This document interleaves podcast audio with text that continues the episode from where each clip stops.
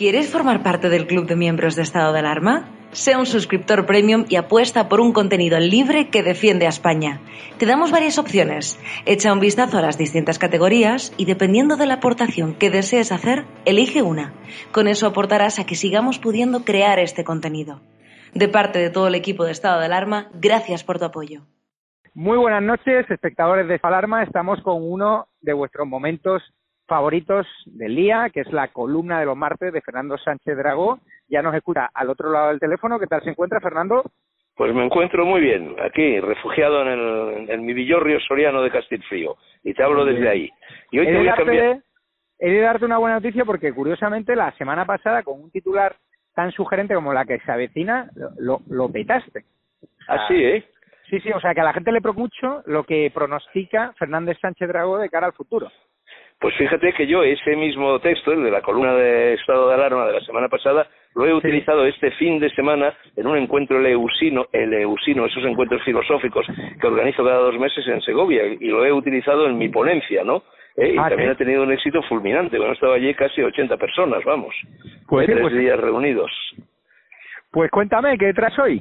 Bueno, vamos a ver, hoy te voy a cambiar un poco el tercio. Supongo que tú y a lo mejor las personas que, no- que nos van a escuchar estarán pensando, eh, como el mundo se está desplomando a nuestro alrededor, el mundo y el país todo, eh, entre el coronavirus, entre la decisión eh, británica, entre el turismo, entre el aumento del paro, entre la que se avecina una vez más en, en- en el terreno de la economía, bueno, pues a lo mejor están pensando que vaya a hablar de eso. Pues no. Porque mira, Javier, la verdad es que estoy un poco hasta la coronilla. Estoy en la coronilla de la pandemia, del coronavirus, de las cifras, eh, en fin, de ese baile continuo de cifras, los contagiados, los que se mueren, pobrecitos, los que no se mueren, eh, los test, etcétera, etcétera, y ya no se puede decir nada nuevo sobre esto, ¿no? Lo único que podemos hacer es lo que hacen los toreros cuando sale el toro eh, de Toriles, eh, de parar, templar y mandar. Y luego, por otra parte, pues todo lo demás también, ya que si el turismo, que si la economía, que si el paro, en fin. Eh, entonces he preparado una cosa, yo creo que más divertida y, cultural, abiertamente cultural y literaria. Me refugio sobre todo en la literatura. Y como en definitiva, en fin, una de las cosas que caracterizan la idiosincrasia de los españoles es, eh, en fin, la, afición al insulto, y en estos momentos lo estamos viendo una vez más, porque todo el mundo se insulta, sobre todo en lo que se refiere a la política, pero no solo, te insultan también si insultan a los que no llevan la mascarilla como es debido, en cosas de ese tipo. Yo creo que la gente, con, con el estado de confinamiento, se ha vuelto un poco locatis, ¿no? Entonces, bueno, he preparado un texto sobre el arte del insulto, sobre el arte del insulto, en, en, en fin, entre los escritores. La verdad es que los escritores han andado siempre, en la República de las Letras han, andado siempre un poco a la greña. Esto ya pasaba en la época de Lope de Vega, de Quevedo, de Góngora, de Cervantes, en fin, de los grandes nombres del siglo de oro, y ha seguido pasando constantemente. Y entonces, bueno, he recogido una serie de casos curiosos ¿eh? con cuatro protagonistas. Uno son los dos primeros premios Nobel que tuvo España, que son eh, don José Echegaray, ¿eh? y eh, eh, que se lo dieron, en fin, al mismo tiempo eh, a la Libón con un poeta provenzal, ¿eh? y eh, Echegaray, ah bueno, y, don Ramón del Valle que no fue premio Nobel, aunque lo merecía mucho más que él, y que se detestaron. Y al mismo tiempo, otro Ramón, Ramón Gómez de la Serna, ¿eh? que dedicó una biografía extraordinaria, anecdótica, muy inventada, ¿eh? precisamente a Ramón del Valle Inclán. ¿eh? Entonces, eh, los dimes y diretes que cruzaron entre todas estas personas, en fin, he recogido algunos de, en fin, algunos de esos dimes y diretes, ¿no? Entonces, arranco con mi columna Cuando quieras. se llama El arte del insulto, como te he dicho, y dice, es de suponer que Echegaray detestase a Valle Inclán tanto como éste lo detestaba él, pues a nadie agrada ser insultado, menospreciado y agredido una y otra vez, pero no he encontrado noticia alguna acerca de las reacciones suscitadas en el primero por los ataques del segundo. Muchos son, en cambio, los datos de los que disponemos a propósito de la inquina que profesaba Valle Inclán al ingeniero, eximio matemático, ministro, académico y grandilocuente escritor que en 1904 recibió, sin haber hecho nada para merecerlo, el Premio Nobel de Literatura. Se lo dieron, compartido con otro escritor de vuelo corto, Frederic Mistral, ya te lo he dicho, porque diez años antes había estrenado una obra suya, Locura o Santidad, con enorme éxito en el Teatro de Estocolmo. Esta crónica de hoy trata, pues, de un duelo literario en el que solo hubo, un duelista, Valle Inclán, que era un mosquetero y pistolero de la pluma, un cascarrabias que esgrimía esta y su verbo ceceante en los incontables cafés de la villa y corte, como si ese escenario fuese el y Corral y él una mezcla de Cirano de Bergerac y Billy el Niño. Bruja, chupona, prosero, iscariote, emplumado, perro avariento. Esas son algunas de las lindezas a las que Valle Inclán recurría para describir a sus colegas de la República de las Letras. En cierta ocasión, según cuenta Gómez de la Serra, que dedicó a su homónimo, los dos se llamaban Ramón, son los dos grandes Ramones de la historia de la literatura sola, que dedicó a su homónimo, decía, una biografía tan chistosa como chismosa y por ello de escasa fiabilidad, el segundo manco glorioso de nuestras letras exclamó en el Café de Levante. Los españoles nos dividimos en dos grandes bandos. Uno, don Ramón María del Valle Inclán. Otro, todos los demás. Lo del premio Nobel concedido a Echegaray podría estar por mor de la envidia del eterno mal de España en el fondo del asunto. Eso explicaría la malcreencia de Valle Inclán hacia otro dramaturgo, también premio Nobel, Jacinto Benavente, que lo obtuvo, y del autor de las sonatas, que en teoría era su amigo, o por lo menos su contertulio, echaba pestes. Los dos eran personas de lengua bífida y puntiaguda. La de don Ramón del Valle descargaba mandobles. Don Jacinto Benavente, más sutil, más artero, más británico, utilizaba la suya como si fuese una daga isabelina. Un día vinieron a Benavente con el cuento de que Valle andaba por los cafés poniéndolo a parir, mientras él, en cambio, le trataba bien. Pues quizá estemos equivocados los dos, dijo Cofrema, llevándose el puro a la boca el celebrado autor de la malquerida. Eh, pues volvamos a llegar ahí. El Ayuntamiento de Madrid puso su nombre a una calle en la que vivía el poeta Nilo Fabra, que era amigo de don Ramón. Este, fiel a su estilo, le escribió una carta y puso en el sobre, calle del viejo idiota número 16, y llegó. Qué inteligentes son los carteros, dijo Valle negándose a sí mismo al recurrir a un elogio. La verdad es que a Echegaray se la tenían jurada todos los miembros de la generación del 98 y algunos de sus adláteres. Azorín, Baroja, Unamuno, Maestu, los dos Machado y por supuesto Valle Inclán firmaron un manifiesto en su contra cuando le dieron el Nobel. En él lo acusaban de representar una España corroída por los prejuicios y la superchería. En cuanto se estrenaba una obra de Chegaray, allá que se iba don Ramón para amargarle la fiesta. Gómez de la Serna fue el notario de los alborotos que armaba. A tal señor, en uno de los estrenos se puso a vociferar en el ambigú del teatro. Este don José tiene la manía de la infidelidad conyugal. Todos sus dramas son autobiografías de maridos burlados. Un joven que andaba cerca le salió respondor. Opine de la obra, pero no de la vida privada de su autor. ¿Y usted por qué se mete donde no le llaman? Dijo Claro. Soy el hijo de Chegaray. ¿Está usted seguro? Margarita Sirgu estrenó El hijo del diablo en el Teatro Fontalba y Vallenclán, mientras el público aplaudía, empezó a dar golpes en el suelo con la contera de su bastón. Muy mal, pero que muy mal, gritaba. Un policía lo llamó al orden. Caballero, repórtese, soy la autoridad. Aquí en el teatro no hay más autoridad que la mía, dijo Valle. Se lo llevaron a rastras. Valle no cejó en sus protestas. Arrastre a los que aplauden, yo hay aquí un espacio en blanco. La obra más famosa de Chegaray es El Gran Galeoto. Cuando la estrenaron en Canarias, Valle encerró a su mujer, la actriz Josefina Blanco, en el camerino para que no pudiese salir a escena. Fernando Díaz de Mendoza, que era el actor principal, lo combinó a que depusiera su actitud. La llave, don Ramón, enseguida, el público se impacienta. Imposible, dijo don Ramón, la he tirado al mar. Hubo que descerrar la puerta. Valle, como de costumbre, acabó en la comisaría. Archiconocido es el epigrama que don Ramón compuso para zaherir otro estreno de su rival, Echegaray. En Bombay dicen que hay terrible peste bubónica y aquí Urrecha hace la crónica de un drama de Echegaray. Mejor estar en Bombay. Última anécdota. Valle se negó a recibir una transfusión de sangre de Echegaray aduciendo que estaba llena de gerundios y destrozaría el estilo genio y figura. No sé si eso le dio el día en que le amputaron el brazo, a consecuencia de una estúpida reyerta de café con su amigo Manuel Bueno, que siguió siéndolo después de un agrio tira y afloja tras el incidente. De lo que sí hay constancia es, por una parte, del jugo que don Ramón sacaba a su manquedad, y por otra del alfilerazo que le asestó Benavente cierta noche en la que el creador de la estética del Callejón del Gato presumía de su invalidez más de lo que tenía por costumbre.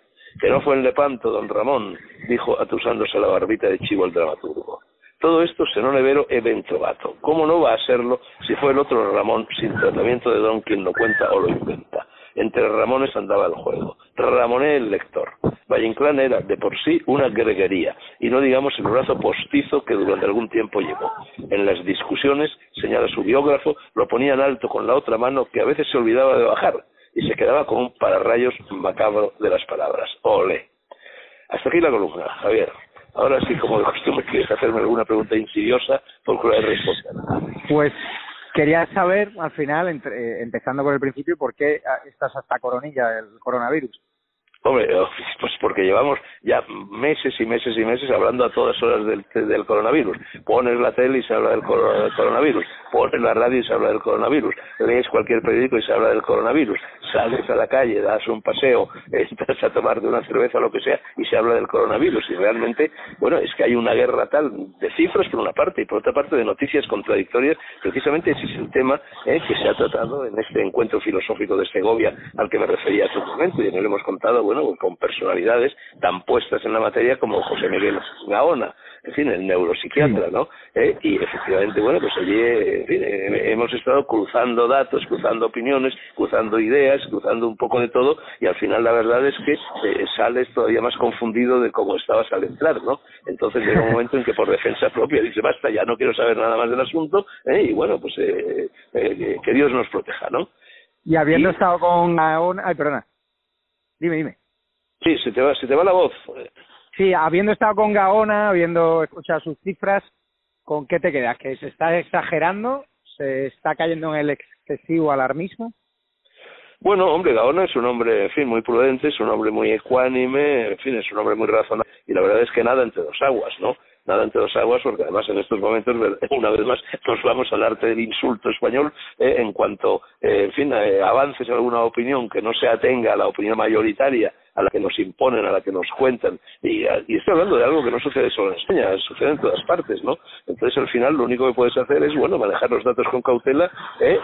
y, quedarte, como digo, navegando entre dos aguas, que es lo que hizo Gaona y lo que hicieron la mayor parte de las personas que intervinieron allí. En fin, eh, nadie sabía muy bien a qué atenerse, ni en, ni, en lo relativo a lo que va a pasar ahora. No me refiero a lo que va a pasar ahora con el turismo y con la economía, eso lo sabemos todos, ¿eh? por desgracia, sino lo que va a pasar ahora si hay una segunda oleada, si únicamente ya se contagian las personas más jóvenes que pueden contagiar también a su vez a las más ancianas, ¿eh? si, si está disminuyendo realmente la carga viral eh, de, la enfermedad, de la pandemia o no, ¿eh? cuánto tiempo puede durar la inmunidad que adquieren aquellas personas que la han pasado y luego este lío de los asintomáticos. Claro, porque realmente eh, es que esto de los asintomáticos es como un cuento de ciencia ficción, porque si son asintomáticos, es muy uno puede dar positivo en los test aunque no haya tenido coronavirus. ¿Eh? Eh, eso no demuestra que lo haya tenido, porque es que hay otros otros muchos virus con los cuales uno ha podido estar en contacto ¿eh? y que efectivamente también te hagan dar positivo en las pruebas serológicas, ¿no? Entonces, pues sí, en fin, es muy difícil sacar nada en limpio. Hay que Pero bueno, hoy nos han traído unos datos que más de un millón de empleos destruidos en solo un trimestre. ¿Cómo, perdona? que viene, hoy la ah. EPA nos trae unos datos escandalosos, muy malos, y que nos habla de la crisis que viene. Más no, no, eso... destruidos en tres meses. No, no, eso no está sujeto a discusión. La que se nos viene encima en el terreno de la economía, en el terreno del paro, en el terreno laboral, en fin, eso es terrorífico, ¿no? Eso no, eso sí. Lo que pasa es que nosotros nos centramos más bien, en fin, en los aspectos filosóficos de lo que hay que hacer en, este, en esta especie de apocalipsis. De hecho, el curso se llamaba El mundo después del apocalipsis, ¿no? Entonces, ¿qué es lo que podemos hacer? Pero lo, lo podemos hacer, por fin, para, para salvarnos, para mantenernos más o menos incólumes, ¿no? Eh, en fin, serenos en medio de la tempestad. En fin, era, era, más bien el aspecto filosófico lo que nos interesaba en este curso. En lo de la economía, francamente, nos, no nos metemos. Yo es que no sé nada de economía, Javier. ¿Qué, te pareció los insultos a Monedero en San Lucas Barramera, que le llaman de todo? Le bueno, al grito maricón. Él también le puso la mano encima a una persona, pero claro, ¿qué hacía Monedero en un bar taurino cuando sabía también lo que se iba a encontrar? Que yo no estoy a favor de los scratches, pero ¿qué le pareció que ahora la, la otra parte de la moneda, los del jarabe democrático, estén probando su misma medicina también, ¿no? Bueno, eso sí se lo preguntas a un hindú, se dirá que es karma. Es decir, eh, recoges lo que siembras. Es decir, precisamente Monedero se dedica a propinar insultos de ese tipo a diestro y siniestro desde su programa de televisión y no solo desde su programa de televisión. Y vamos, concretamente yo he padecido también en fecha muy reciente. En fecha muy reciente, te estoy hablando de hace no sé, un par de meses, me dedicó un monólogo entero de esos, eh, de esos que eh, lleva a cabo, de esos que se gasta en el programa suyo de televisión, poniéndome como no digan dueñas, ¿no? Y además, a partir de ese momento, empezaron a entrar en mi cuenta de Twitter toda una serie de personas, bots, evidentemente robots, que utilizaban para atacarme exactamente los mismos adjetivos que él me había dedicado. Tú fíjate que yo además con Monedero tenía una relación, bueno, pues una relación,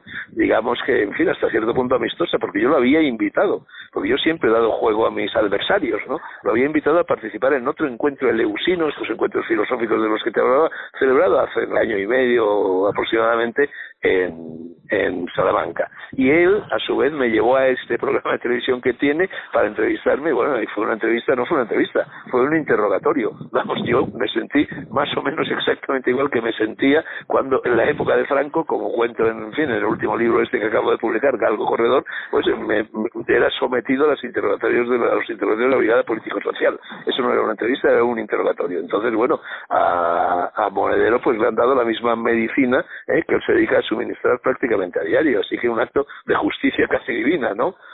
Así es. Pues muchísimas gracias, Fernando Sánchez Dragón. Nos vemos la semana que viene en su gran columna de los martes y cuídese ahí en su refugio soriano. Así lo haré. cuídate tú también, todos los que nos escuchan. Y por cierto, por cierto, acabo de dejar un tweet en mi cuenta diciendo que yo me niego, no lo he hecho nunca y nunca lo haré a saludar con el codo. Eso me parece un gesto agresivo, me parece un gesto hortera, encanallado, vulgar, borreguil. ¿eh? Yo saludo con una leve inclinación de cabeza, o saludo juntando las manos a la manera hindú precisamente, o saludo llevándome, eh, tocándome el corazón con la mano diestra, ¿no? Es decir, que me parece infinitamente más elegante y que demuestra mucho más respeto hacia la persona que está siendo nuestro interlocutor. Me parece horrible esto de darse con el codo, ¿no? No puedo entender cómo la gente borreguilmente acata este tipo de instrucciones. Pues así es. Yo tampoco soy muy mucho de dar el codo, pero bueno, habrá que hacerlo mientras lo digan las autoridades sanitarias. Muchísimas gracias. No, no, pero eso no es una imposición, Javier. Bueno. es, un consejo. De momento, si no saludas con el codo, no te pueden poner una mula, ¿no? ¿Quién sabe? Sí, si no, al paso, al paso que vamos, quién sabe por, por, pasear en la casa de Pablo Iglesias en una calle pública, pues imagínate si podemos llegar a ese escenario que te multen por no dar el codo. En este país, con este gobierno social comunista, se puede ver todo. Pero bueno, te despido por hoy. Muchísimas gracias a los espectadores de Estado de Alarma. Un saludo fuerte. A ti, saludos para todo el mundo. Hasta luego.